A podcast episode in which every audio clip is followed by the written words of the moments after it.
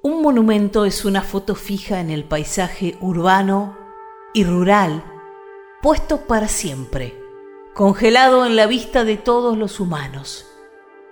Inmortaliza, detiene la historia en un gesto siempre representativo de una mirada del poder. Radio del Estado de Buenos Aires, República Argentina, por y LRA1. Transmite los detalles de la ceremonia con que se inaugurará en esta ciudad el monumento al Teniente General Julio Argentino Roca al cumplirse el 27 aniversario de su muerte.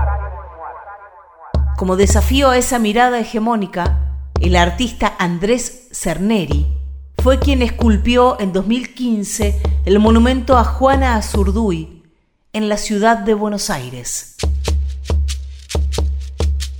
La monumentaria en nuestro país obedece el mismo mandamiento que lo que inventó Europa sobre los símbolos puestos en los espacios públicos como un ejercicio pedagógico donde normalmente el poder se hace monumentos a sí mismo.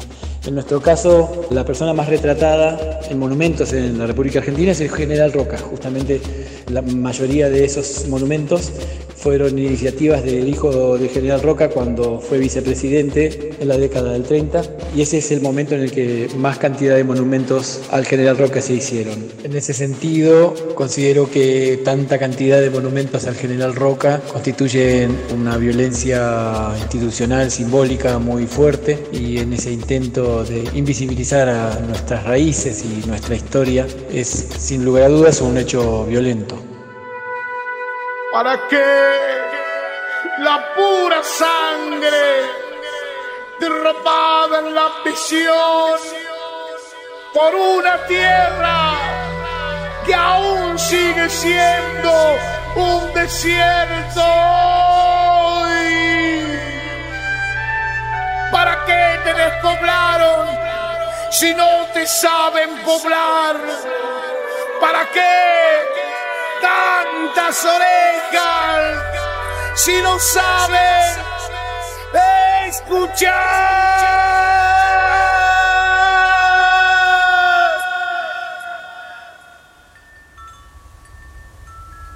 Este monumento no fue hecho por un gobierno democrático.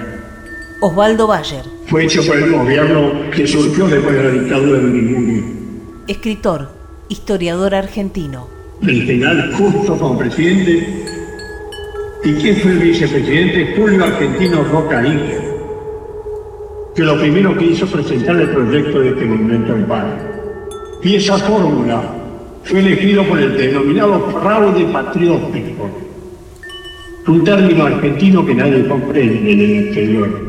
Se hacía fraude por patriotismo se metía la mula hablando en porteño en las elecciones para que no volvieran los viejos políticos. El monumento a Julio Argentino Roca fue inaugurado el 19 de octubre de 1941 para inmortalizar la figura del máximo exponente de la llamada conquista del desierto. Ese día, la dictadura de Roberto Marcelino Ortiz fijaba en bronce y granito la victoria definitiva del proceso de organización nacional roquista.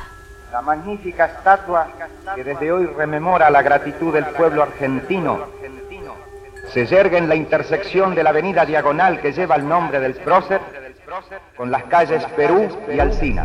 En este preciso momento y oyen los acordes de la marcha del ejecutada por la banda del colegio militar que saludan la llegada de su excelencia el señor vicepresidente de la Nación en ejercicio del Poder Ejecutivo, doctor Ramón S. Castillo. Lo acompaña el señor ministro de Guerra de la Nación, general Juan N. Tonasi. Se acercan al coche los miembros de la Comisión Pro Monumento. Se adelanta el señor presidente de la Comisión, almirante Manuel Domínguez García, quien estrecha cordialmente la mano a su excelencia señor vicepresidente y al ministro de Guerra. Al vicepresidente en ejercicio y al señor ministro de Guerra, va el hijo del teniente general Roca, doctor Julio Roca. Va a hacer uso de la palabra el almirante Manuel Domecq García, presidente de la Comisión Pro Monumento al Teniente General Julio Arroca inaugurando su estatua representada por este magnífico monumento que mostrará la imagen serena del conquistador del desierto a la luz de la inmortalidad. Veremos al general Roca montado en su caballo victorioso, como si regresara de la memorable misión civilizadora que incorporó las grandes reservas del sur al trabajo fecundo de la nación. Lo que representa este señor a caballo que por otra parte nunca anduvo a caballo y nosotros lo tuvimos puesto a caballo como San Martín. Hizo toda la campaña al desierto en carroza, acompañado por un sacerdote, y nosotros luego puestos en ese consejo, además mirando ante la casa de gobierno como diciendo, algo que yo estoy haciendo. Fue un genocidio. El señor vicepresidente, acompañado de almirante Manuel Domecq García y de miembros de la comisión Pro Monumento, se dirigen en este momento hasta la estatua. El señor vicepresidente ha invitado al hijo del teniente general Roca, el ilustre doctor Roca, para que lo acompañe también en esta ceremonia. Está también presente y forma parte de la comitiva el autor del monumento el escultor Zorrilla de San Martín. Lamentablemente, el arquitecto Bustillo no ha podido estar presente. Ha sido descubierto el monumento.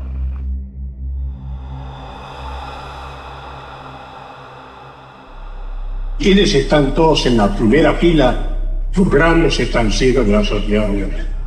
Por eso está este hombre acá porque trajo la riqueza para ellos, los dueños de la tierra. Cuando la tierra argentina tenía que pertenecer a todos. Porque desde 1813 cantamos el himno nacional argentino, ver en trono a la noble igualdad, la noble igualdad, libertad, libertad, libertad, libertad, libertad, libertad.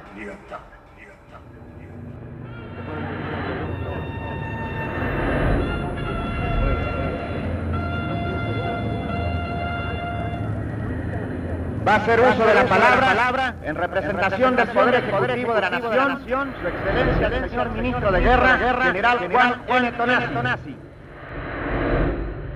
El Ministro General Roca proyecta la campaña, obtiene los recursos y la realiza con sorprendente rapidez, incorporando a la civilización 15.000 leguas de fértiles llanuras e igual número de indios sometidos. El problema del indio está planteado y gravita sobre el país desde el día de su emancipación. La rebeldía del salvaje es el último escollo que se opone al progreso integral de la nación. Enormes extensiones de territorios feraces no pueden incorporarse al acervo de la heredad argentina. La paz y la seguridad del habitante del agro y las garantías para el fruto de su trabajo están permanentemente amenazadas por la depredación, por el robo y el malón y el gobierno las leyes burladas por el tráfico y el intercambio clandestino.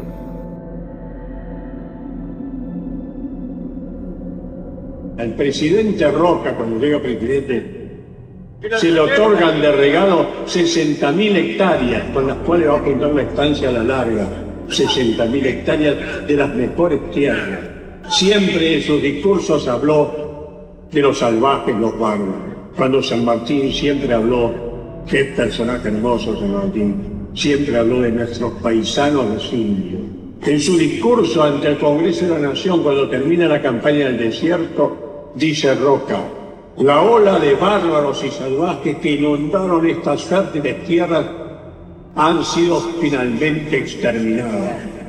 No, señor Roca, nunca inundaron, vivieron durante siglos en esta tierra, hasta que vinieron los europeos si hubo una ola de bárbaros, una ola que inundó, tal vez fueron los que vinieron después, desde otras tierras a vivir aquí en. Que bienvenidos sean. Pero no tenían por qué exterminar a los pueblos originarios, porque como digo yo, había tierra para tierra. Ahora será intérprete de los sentimientos del pueblo de la metrópoli el señor intendente municipal, doctor Carlos A. Pueyrredón. El monumento al general Roque está bien situado sobre esta diagonal sur, que apunta hacia el desierto que él supo conquistar y civilizar, dejando allí, en el corazón mismo de la patria, las bases de la cultura y la armonía con que el destino hasta entonces había favorecido solamente una parte de la República. Hablado el señor intendente municipal de la capital, doctor Carlos Carlos Inmediatamente lo hará en nombre del Senado de la Nación, su presidente, el doctor Robustiano Patrón Costa.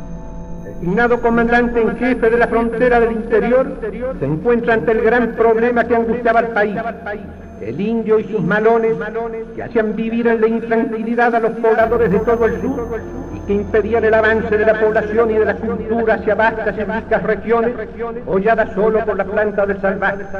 Allí concibió su plan de la conquista del desierto que disentía con el defensivo elaborado por el ministro de la guerra, doctor Adolfo Alcina.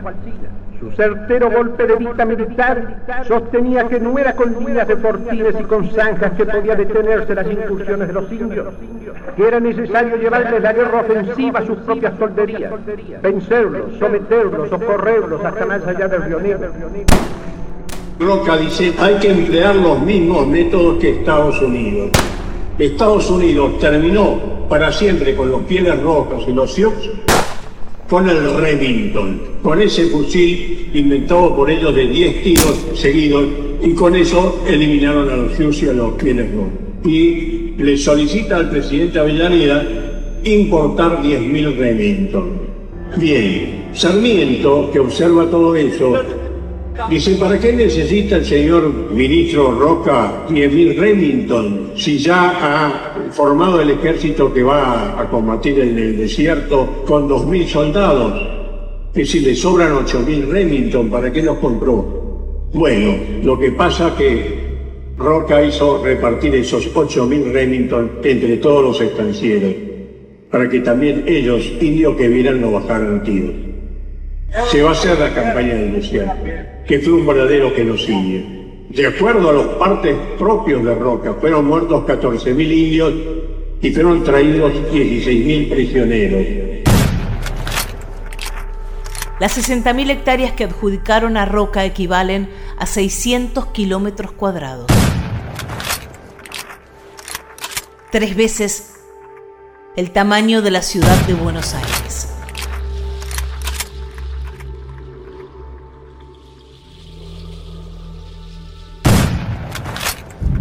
En el momento oportuno el general Roca sale a campaña, toma el mando de la fuerza y cumpliendo todas sus previsiones obtiene un éxito rotundo que concluye con el problema secular. Se gasta en toda la campaña lo que la nación gastaba por año en mantener las tropas de frontera y en pagar un verdadero tributo a los salvajes para mantenerlos tranquilos, lo que era una afrenta para el prestigio y la dignidad de la nación. Como resultado, se ensanchan las fronteras, se incorporan al trabajo extensísimos y ricos territorios, lo que es más importante, se afirma el dominio y la jurisdicción argentina sobre los territorios del sur. Lo que nunca se nos explicó es que la sociedad rural cofinanció la campaña del desierto. Y después de terminada la campaña del desierto se entregaron 40 millones de hectáreas de tierra a 1.800 estancieros socios de la sociedad rural. A la familia Martínez de se le entregaron 2.500.000 hectáreas. La misma familia esta que hemos tenido como ministro de la dictadura de la desaparición de personas. Las 2.500.000 hectáreas de la familia Martínez de Oz equivalen a 25.000 kilómetros cuadrados, un territorio mayor que la provincia de Tucumán. Esto hicimos los argentinos con estas inmensas tierras había tierra para todos, para que vivieran en paz como habían vivido siempre los pueblos originarios. ¿Por qué exterminarnos? Roca restablece la esclavitud. Es otra de las cosas que no nos enseñaron nunca en las escuelas. Esa esclavitud que había sido terminada por la Asamblea del año 1813. Fíjense qué asamblea. Argentina termina con la esclavitud en 1813 Estados Unidos recién en 1852 con Lincoln, Brasil recién en 1874. Y Roca va a restablecer la esclavitud después del exterminio que hizo en el sur. Este miserable que lo tenemos aquí. los avisos de los diarios en 1879, lo pueden ver en el Archivo Federal de la Nación. Hoy entrega de indios en las plazas públicas de Buenos Aires. A toda familia que lo requiera se le entregará un indio varón como peón, una china, en esos términos despectivos, una china como sirvienta y un chinito como mandadero. Y a los indios que sobraron los mandaron a trabajar a la isla de Martín García. Están los escritos de los sacerdotes que estaban en Martín García y señalan de que los indios fueron obligados a trabajar 16 horas por día, sin por supuesto ni sábado ni domingo, 16 horas por día, sin ningún descanso. Y el resto de los indios también van a ser enviados a Tucumán, a la zafra del azúcar, a las posesiones del señor Roca, y también van a ser enviados al Chaco. Un documento de los diarios de Buenos Aires de 1879. Fue un diario roquista. Habla del reparto de indios en las plazas de Buenos Aires. Dice, textual, llegan los indios prisioneros con sus familias, la desesperación, el llanto no cesa. Así que los salvajes, los vanos habían llorado. Sigue, se les quita a las madres indias sus hijos a pesar de los gritos, los alaridos, que hincadas y las súplicas, y con los brazos al cielo dirigen las mujeres indias. En aquel marco, unos hombres indios se tapan la cara, otros miran resignadamente al suelo, pero la madre india aprieta contra el seno al hijo de sus entrañas. Mientras entonces se, se cruzan por delante algunos padres indios para defender a su familia de los avances de la civilización. Argentina tiene una historia para contar desde sus raíces originarias, desde el sentido antropológico, desde el sentido social, que aún no ha sido reconocida. Si preguntan quién soy, qué llevo a dónde voy, de Tierra Santa, soy de donde nací donde voy a morir, mi tierra santa. Con la lucha de nuestra independencia, nuestra latinoamericanidad, nuestro perfil criollo, nuestro perfil negro, nuestro perfil social, trabajador. Y me parece que todavía tenemos una tarea importante, sobre todo los artistas, para contribuir a una nueva forma de la monumentalidad un poco deberíamos desobedecer los mandatos europeos para intentar colaborar con un ejercicio de la memoria que nos permita construir una identidad propia, una identidad regional. Yo vine al mundo a defender mi tierra, soy el salvador pacífico en la guerra, me voy a morir luchando. Estoy firme como un venezolano, soy Atacama, Guaraní, Coyabadí, Tucano. Si quieren tirarme el país, lo levantamos. Los indios construimos los imperios con las manos. Voy al futuro, vengo con mis hermanos de diferentes padres, pero no nos separamos. Soy el fuego del Caribe y un guerrero peruano. Le doy gracias a Brasil por el aire que respiramos. A veces pierdo, a veces gano, pero no es en vano morirme por la tierra que amo. Y si los de afuera preguntan cómo me llamo, mi nombre es latino y mi apellido americano. Si preguntan quién soy, que llevo a dónde voy, soy de Tierra Santa. Soy de donde nací, donde voy a morir, mi Tierra Santa. Si preguntan quién soy, preguntan quién soy, que llevo a dónde voy,